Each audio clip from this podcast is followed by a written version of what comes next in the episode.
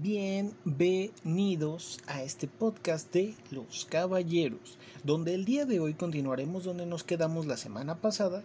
Si lo recuerdan, hablamos del blues. El día de hoy hablaremos un poco de su continuación del rhythm and blues y el funk, una evolución de ambos. Eh, podemos decir que al día de hoy son los cimientos, son las bases de la música moderna. Eh, pueden eh, pasar a, escuchar diferentes géneros, pero bueno, el rhythm and blues es importante para, para esta, esta base musical que, necesitamos. Eh, espero que aprendan algunas cosas de, este género, bueno, estos géneros que hablaremos el día de hoy, así como yo al investigar un poco de, de la historia, ¿no? Y bueno, no olviden seguirnos en nuestra página de Facebook como Los Caballeros, seguirnos en Spotify como Los Caballeros y dejar comentarios, like y compartir, por favor. Y bueno, comencemos. Para iniciar con esto, necesitamos saber qué es el Rhythm and Blues, su origen e historia debemos situarnos un poco en el espacio-tiempo de la, de la época en Estados Unidos y a finales del, de 1930. Eh, son, su raíz es el blues, el jazz y el gospel. Eh, a menudo aparece abreviado como R&B, que es un estilo musical de, con descendencia afroamericana. Eh, está descrita como música basada en jazz, eh, movido, urbano y con un ritmo insistente. ¿Saben algunos grupos que, sean así? De ser así, por favor, compártanlos en nuestra página de Facebook. Y bueno, este, además de todo eso, sentó las bases musicales, como ya les había dicho, pero del rock and roll. También hablaremos de eso a su debido tiempo. Continuando con la historia, eh, se hizo muy popular entre la época de los 50s y los 70s. En los 50s con diferentes este, creadores del género y en los 70s con ligeras variaciones.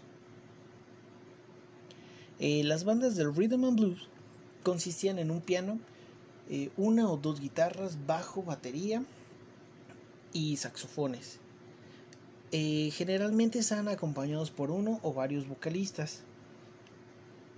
Eh, los, músicos eh, solían ensayar los arreglos hasta llegar a un punto en donde toquen sin esfuerzo, en donde ya lo perfeccionaban a tal grado que lo sentían y eso lo expresaban al, tocarlo y por ende transformaba al que lo estaba escuchando con ganas de bailar. Eh, las líricas estaban basadas en las experiencias propias de la comunidad negra, como parte de la sociedad norteamericana de la época. Previamente ya habíamos hablado de que el blues estaba basado en, en cómo eran tratados en, en, esa época, de cómo eran este, usados, de cómo eran este, maltratados y demás pero en otro, en otro ambiente, como en un ambiente laboral. Ahora estamos hablando de que son, son discriminados, hay gente que, los casaba por placer, eh, no, no había como, como derechos hacia esas personas. Teniendo eso en cuenta, eh, se, dividieron en clases, incluso había músicos que seguían este tipo de género. Eh, bueno, este frecuentemente podemos encontrar grupos de rhythm and blues que van acompañados por vocalistas de fondo. Además, las bandas eh, suelen traer unos trajes o algunos uniformes. Eh, los cantantes muestran eh, una, gran compenetración con las letras porque las sienten, expresando en ocasiones eh, su fuerte intensidad con su voz. aunque la mayor parte del tiempo se ven relajados y en control. Algunos, algunos simplemente perdían el control, pero bueno, era parte de, del show si quieren verlo así. Eran parte de sentir, sentir la música y que la gente se sintiera igual que ellos. Y bueno, vamos a ir a un pequeño corte musical donde igual que otras veces les pondré la canción y al final les diré qué disco, de qué, de qué año y de quién es. Así que volvemos.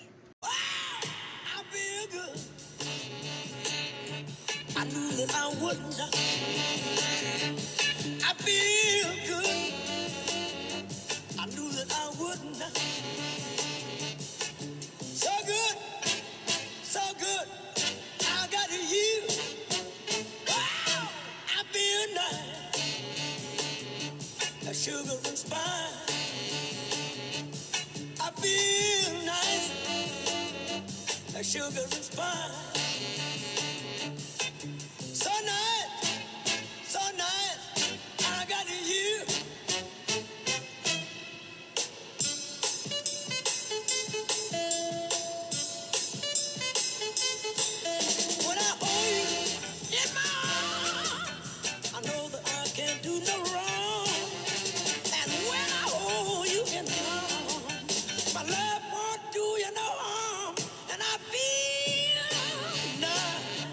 Nice, like sugar and spice.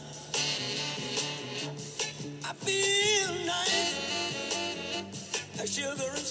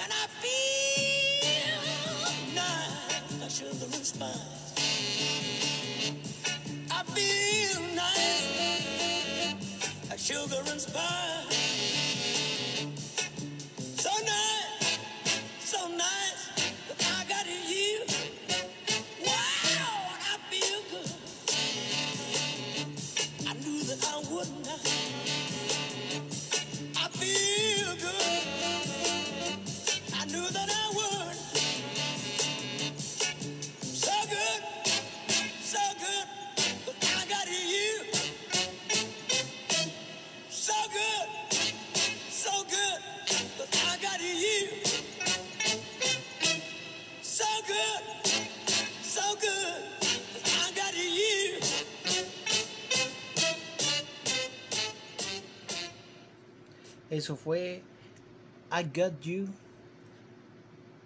I Feel Good, del álbum I Got You, I Feel Good, de James Brown and the Famous Flames, de 1966. Y volvemos, espero hayan disfrutado la canción de James Brown.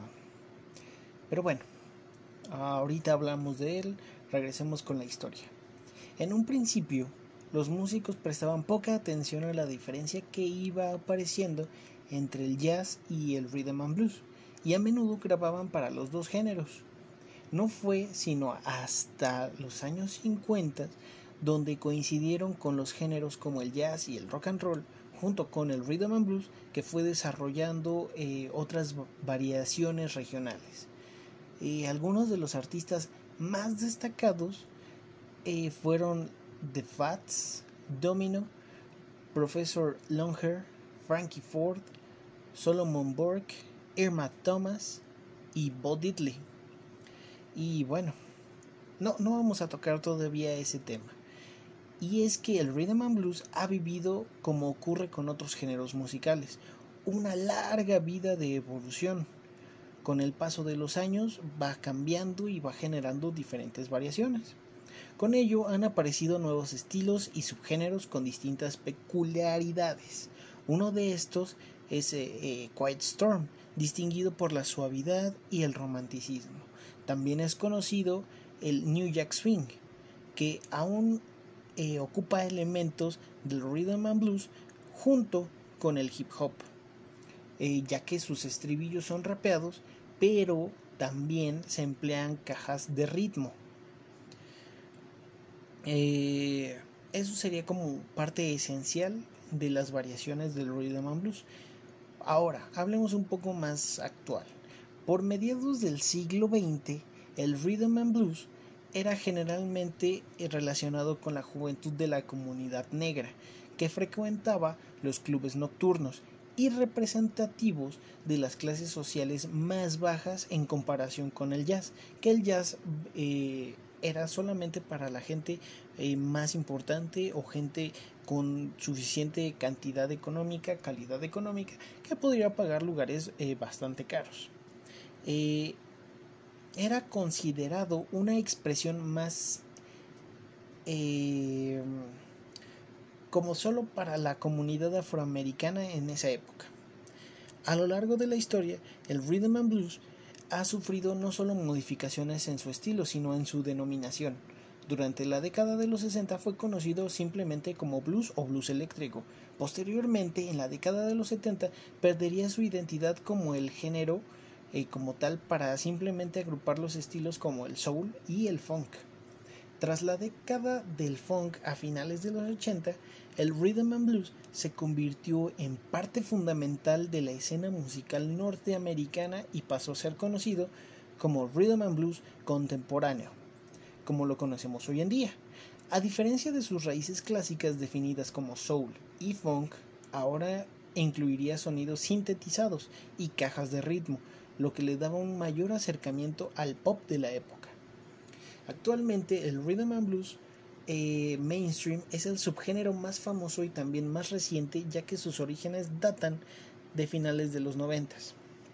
La cantante Mariah Carey eh, fue una de sus precursoras y marcaría un antes y un después cuando en 1996 mezcló el rhythm and blues con el hip hop en su canción Fantasy, que llegó a lo más alto de las listas de éxitos.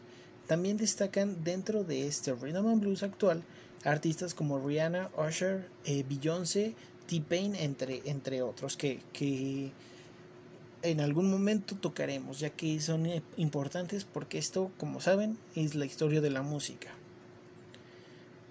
Ahora, hasta ahí va a llegar la historia de, del Rhythm and Blues. Vamos a hacer eh, un, un, pequeño análisis de todo esto. Porque yo sé que, la, historia del rhythm and blues va de atrás para adelante, de adelante para atrás. Entonces vamos a situarnos un poco.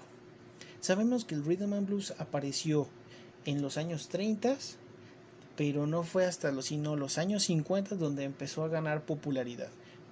Aunque a pesar de eso, cambió de nombres infinidad de veces, cambió con diferentes eh, artistas, cambió con diferentes tipos de, de variaciones eh, que lo llevaron por diferentes caminos.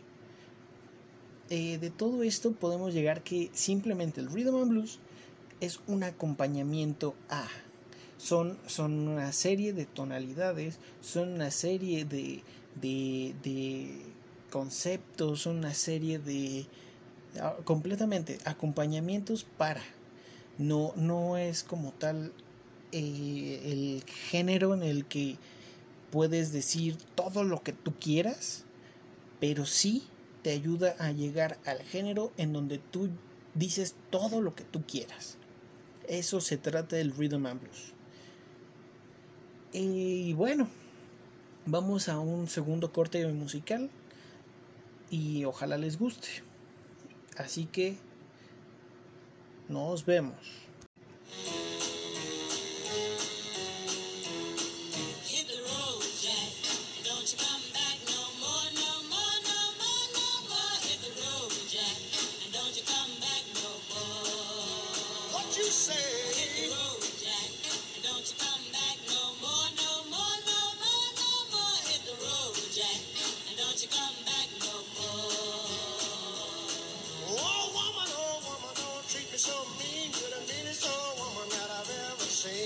I guess if you say so, I'll have to pack my things and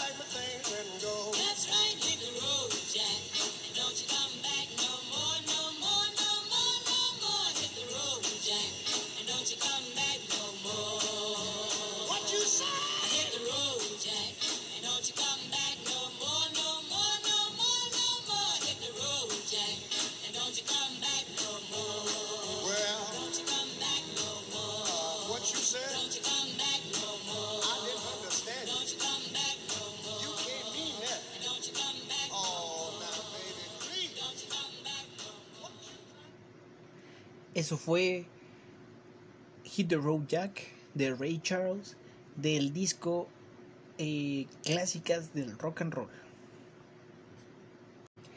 Y volvemos. Continuemos. eh, espero les haya gustado esa canción. Continuemos. Ahora hablaremos un poco del funk. El funk es un estilo musical muy popular du- durante los años 70 y que se generó en el ambiente nocturno de las comunidades afroamericanas, obviamente en Estados Unidos. Nacido como una evolución de algunos elementos del soul y el jazz, el funk se consolidó como un estilo propio que marcó el camino de la música bailable eh, de ahí en adelante. Eh, el instrumento fundamental en este estilo de música es el bajo. Este, requiriendo una, una, un- una perfección del instrumento, una técnica, una creación de, de líneas melódicas sobre las que se construyen los arreglos del resto de los instrumentos. Entonces tenemos que el bajo es el instrumento más importante para tocar funk. Eh, una técnica muy utilizada por los bajistas funky es el denominado slap. ¿En qué consistía el slap? En simplemente con tu pulgar o con o, o- toda tu palma tocar sobre las cuatro, cuatro cuerdas de tu bajo y golpearlo. Golpear cada, cada cuerda con diferente tonalidad. Eh, la guitarra funk, por otra parte, es muy diferente a un metal, un rock que ya se conoce. Dado que se basa en la utilización de acordes muy simples, generalmente en las cuerdas más agudas, utilizando un, pedal eh, que, también hace un sonido como del wah wah para dar un sonido más percusivo al instrumento. Hay diferentes variantes del funk, como en toda la música. La más común es fácilmente reconocible por su ritmo sin copia, sus marcas de líneas de bajo, sus, sus, este, su guitarra rítmica, su énfasis en la interpretación vocal, este, y e- ese es, ese es un tipo de funk. Existe otro eh, más crudo con guitarras más distorsionadas, un grupo de que, que nos sirve de ejemplo son los Red Hot Chili Peppers, que el estilo es catalogado por algunos como funk metal y por otros como funk rock, aunque cabe destacar que la influencia del grupo tiene corrientes de ambos estilos. Otro tipo eh, es el denominado rock funk, con el grupo Primus como el principal exponente de, este género. Por otra parte, encontramos a intérpretes tales como Yamiroaki como un tipo de funk más jazzístico, relajado, emparentado a la música electrónica de los noventas. Eh, hoy en día la música ha pasado a ser más que un ritmo que hace que la gente baile. El estilo del funk es algo que se puede ver en la forma de vestir, de hablar, de caminar e incluso de la manera de pensar.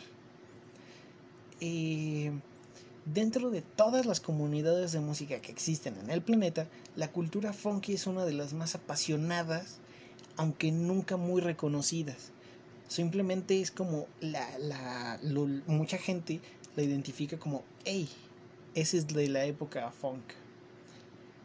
Eh, no es difícil encontrar hoy en día eh, gente que, que, le guste tanto ese estilo que en sus fiestas de Halloween se disfracen de o hagan, hagan un culto hacia, hacia ese movimiento. Y bueno, eso sería como lo más relevante de lo que es eh, la cultura funk. Como dije, son, son géneros que a pesar de que duran mucho tiempo, o sea, en cuestión, a pesar de que, de que son, duraron 10 años, 20 años, 30 años, eh, marcaron una época, un antes y un después. Tuvieron sus pros, tuvieron sus contras, pero en resumen podemos decir que, todo va evolucionando para bien hasta este momento. Eh, lo que dicen, lo que hacen, todo, todo tiene un porqué.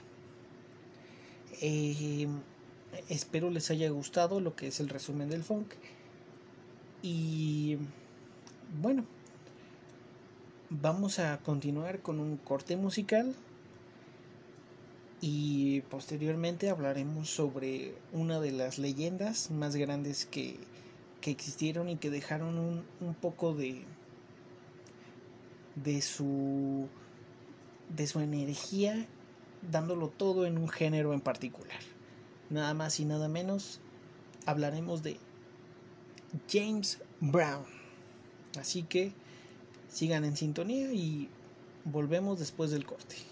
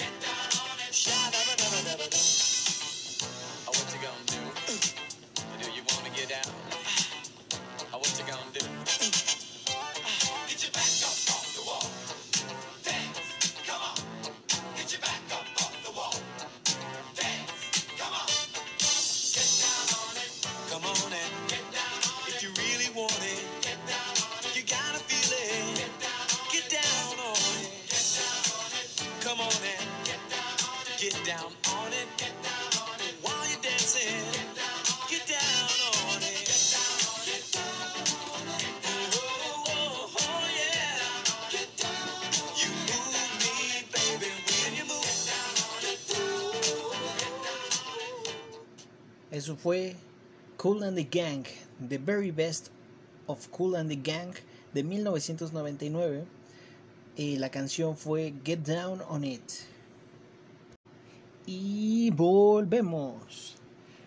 Como les dije antes de irnos al corte, vamos a hablar de James Brown. Vamos a hablar de, de alguna de las historias, ya que eh, les gustó a varias personas que contar algún tipo de, de historia relevante sobre ese género o alguien importante en esa línea de, tiempo, vamos a hablar de James Brown.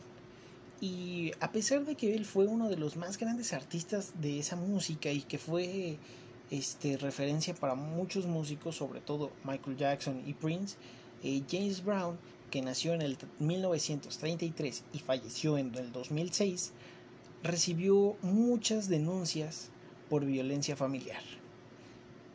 Su eh, tercera esposa, Adrián Rodríguez, lo hizo arrestar al menos cuatro veces entre el 86 y el 95. En el último de estos ataques de violencia, Rodríguez terminó internada y lo acusó de haberla golpeado con un caño y que cuando se alejaba herida de la casa le disparó a su automóvil. Bueno, hasta los años 80 los problemas que había tenido James Brown con la ley fueron básicamente de orden fiscal y por la persistente actitud de andar armado. Y bueno, teníamos que es propenso a violencia con ataques de, de tempera- temperamentales y pues, todo gracias a un, un abuso al consumo de diferentes este, sustancias. Nadie puede negar la importancia de James Brown en la música de color, ya que se ganó títulos como el Soul Brother, padre del funk, padrino del soul o Mr. Dynamite, eh, ya que pues, todo se lo ganó con su extensa eh, carrera musical, teniendo 58 álbumes editados, pero también con una fuerte faceta oscura y violenta. Su música viajó del templo de la discoteca y mostró no solo la creatividad de un músico autodidacta con un espíritu emprendedor y un, un especial olfato para un- un- unos negocios increíbles. También creó una persona, una personalidad abusiva, un violento agresor machista que hasta el final de sus días no pudo controlar. Si bien la violencia doméstica parece haber sido una situación común en su hogar, solo comenzó a hacerse pública con Rodríguez que murió en 1996 a raíz de un infarto tras una cirugía plástica. James Brown antes había estado casado con Belma Warren entre el 53 y el 69 y Drake Jenkins en 1970 y 1981, sin haberse conocido episodios de violencia familiar. En 2004 fue arrestado por una denuncia de su última esposa, Tommy Ray Hine, a la que empujó y golpeó acusándole causándole este, lastimaduras en el cuerpo. Brown admitió haberlo hecho aunque nunca cumplió la condena, simplemente dijo sí fui, pero no, no cumplió nunca ninguna condena. El cantante tuvo nueve hijos, al menos tres extramaritales, simplemente significa que fuera del matrimonio. Parecería que hay un factor desencadenante en su violencia, y es, como todo, el consumo de drogas. Eh, una vez que llegamos a la época de los 70, Brown era un enemigo de todo tipo de sustancias y de alcohol, que estaban prohibidos a, a los músicos de su banda. Varios miembros de su primer grupo, The Famous Flames, fueron despedidos por consumo y su bajista estrella, Bootsy Collins, y su hermano, el guitarrista Catfish Collins, fueron echados sin contemplaciones de la banda por consumir LSD durante unos conciertos en el 71. Esta postura cerrada contra las, dro- las drogas se relajó hacia los años 80, cuando el cantante comenzó a consumir con Rodríguez polvo de ángel, o PCP, una droga alucinógena de fuerte toxicidad que mezclaba con cocaína. ¿El resultado cuál era? Era que se descontrolaba y se volvía violento con todo aquel que tuviera cerca. Además de las denuncias de violencia doméstica, James Brown se vio envuelto en cuatro denuncias por violación o intento de abuso.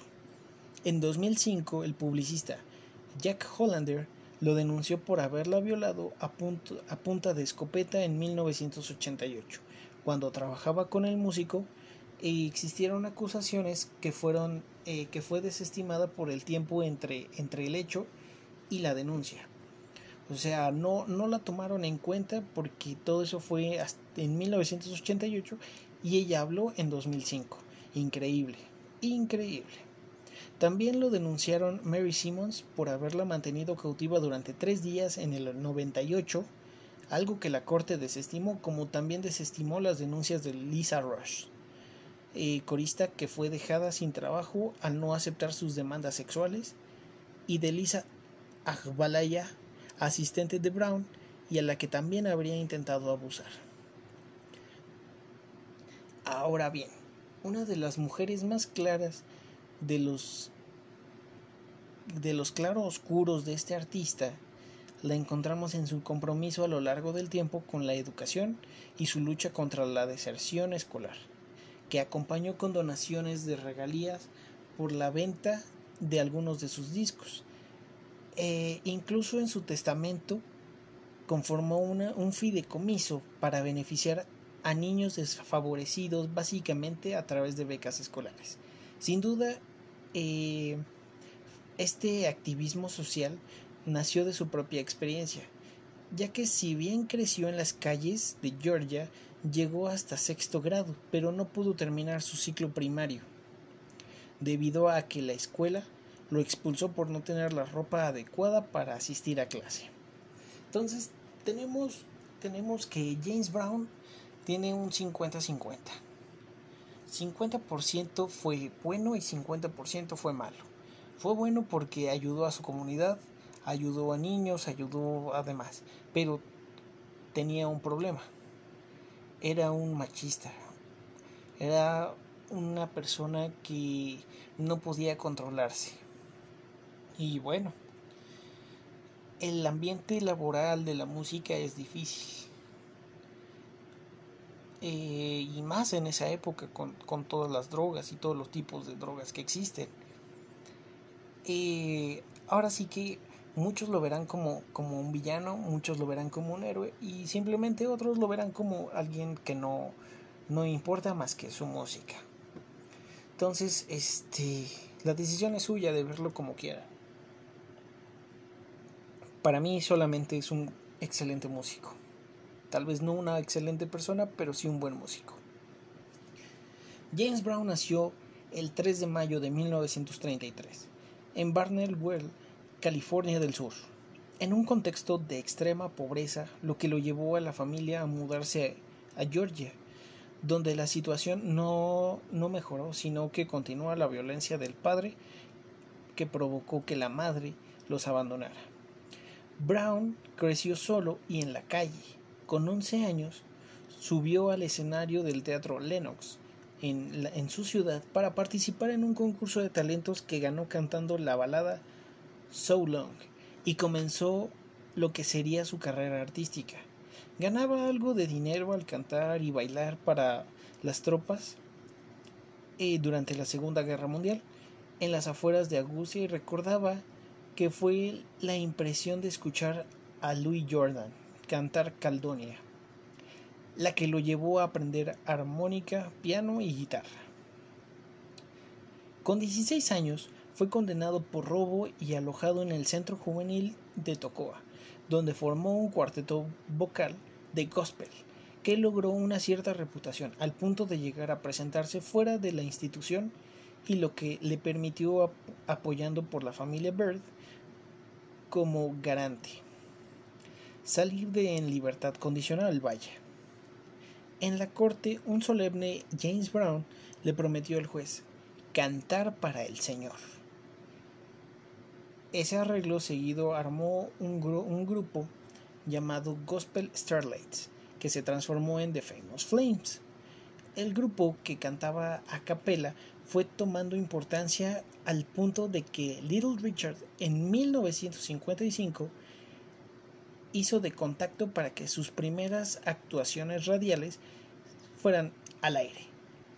Precisamente James Brown por esa época compuso Please, Please, Please a partir de una servilleta que escribió Richard con esas palabras. El simple eh, o la simple canción vendió más de un millón de copias y desde ese momento el padre del funk tomó las riendas del grupo que terminó disolviéndose a raíz de los permanentes conflictos económicos y de drogas. Entonces, el músico eh, forma su James Brown and the Famous Flames y lanza a fines de 1958 el, exito- el ex- exitoso Try Me, que llega al primer puesto en la selección de Rhythm and Blues y con este éxito debuta en abril del año siguiente en el Teatro Apollo de Harlem. James Brown decide comenzar a grabar en diferentes formatos y expande su repertorio hacia el soul, el blues y canciones románticas, por supuesto con un tono gospel. Además de James Brown and the Famous Flame, formó la James Brown Orchestra y la James Brown Band. Su siguiente éxito en 1960 sería Think, con James Brown and the Famous Flame, y luego Night Train y, y Lost Someone se ubican entre los primeros simples en venta. Pero eh, lo más importante llegaría en el Live at the Apollo de 1962, un disco tremendo donde James Brown y su grupo eh, vocal sacuden todo el teatro. Se puede escuchar increíble, increíble porque explota, es como si explotara todo el, el teatro. Es un disco que logró captar toda la energía del señor Dinamita en el escenario. Poco después llega su primer éxito pop llamado Prisoner of Love y funda el sello Try Me Records e incluso contrata entre otros artistas a la cantante Tammy Terrell de 17 años con quien tendría una relación abusiva y violenta. Hasta que Terrell abandonó no solo a Brown sino también dejó eh, el sello eh, podemos pensar en una hipótesis de que fueron las drogas las, las que lo volvieron extremadamente violento. Eh, Terrell sufrió en estos casi dos años de, relación constantes golpizas y abuso sexual por la parte de James Brown. James Brown no consumía por aquellos años eh, tantas drogas. Mm, musicalmente hablando, era imparable y lanzaba éxitos seguidos, como pan caliente, sacando Papa's Got a Brand New Back en 1965, con el que gana su primer Grammy, y I Got You, I Feel Good de 1965, y ambos alcanzan el primer puesto e incluso compiten entre ellos por ventas. Un aspecto central en la época de Brown es la manera en que fue dirigiendo su música desde aquel gospel inicial hacia una propuesta personal con elementos muy claros del soul, pero también del blues y del rock. Hacia el año de 1967, ese sonido ya emergía de su música y aunque siempre será opinable, podríamos decir que con Cold Sweet de 1967 nació el funk. Un riff dominante, pegadizo y bailable, cantado por la selección de vientos sobre un intricado patrón rítmico, eh, con una guitarra muy rítmica, eh, suavemente protagonista, y James Brown, que casi declamaba la letra, eh, no muy cantada, pero tampoco muy hablada, son desarrollos más estilizados de este novedoso estilo. ¿Cuáles serían I Got the Feeling y Mother Popcorn y Ain't It Funky en 1969 y 1968. El 23 de diciembre, ya en Estados Unidos, James Brown fue a su dentista en Atlanta para hacerse un implante, pero su estado de salud era tan malo que lo ingresan al día siguiente a un sanatorio donde lo diagnostican con neumonía. El artista murió el, do- el 25 de diciembre a causa de una insuficiencia cardíaca congestiva como resultado de una neumonía. Según su asistente, Charles Bobbitt, James Brown despertó a media tarde y le dijo, me voy esta noche. Y así fue. Se preparó una verdadera procesión con los restos de James Brown. El 28 de diciembre se hizo un acto conmemorativo en el Teatro Apolo, con miles de personas en la calle despidiéndose del padre del funk. Al día siguiente, en una reunión privada en North Augusta, en Carolina del Sur, y el 30 este eh, al día siguiente James Brown en la arena eh, hubo un gran acto donde pasaron varios videos de sus actuaciones y entre los asistentes estuvieron Stevie Wonder, Prince, Michael Jackson, Buddy Guy, Jerry Lee Lewis, Jimmy Cliff, Joe Fraser, Jesse Jackson, Lenny Kravitz, MC Hammer, Ice-T y Don King, junto con muchas otras celebridades. Lo curioso fue que para cada uno de estos servicios vistieron al difunto de diferentes maneras, aunque siempre dentro de su personal estilo.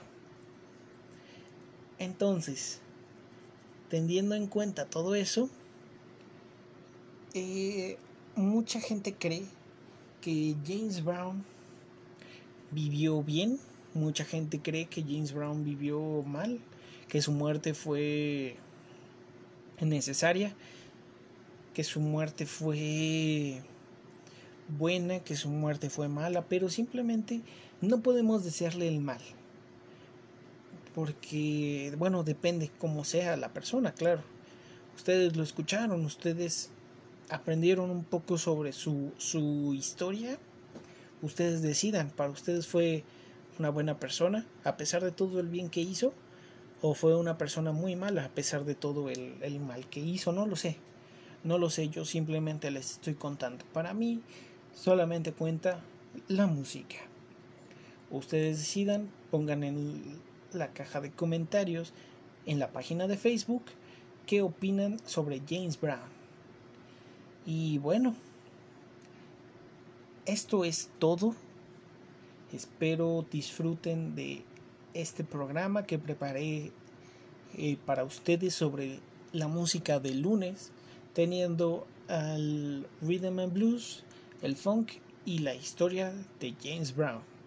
Desde el principio hasta el fin. Esto fue todo por mi parte, yo soy Manuel. Este programa, este podcast es Los Caballeros. Les deseo buenas noches.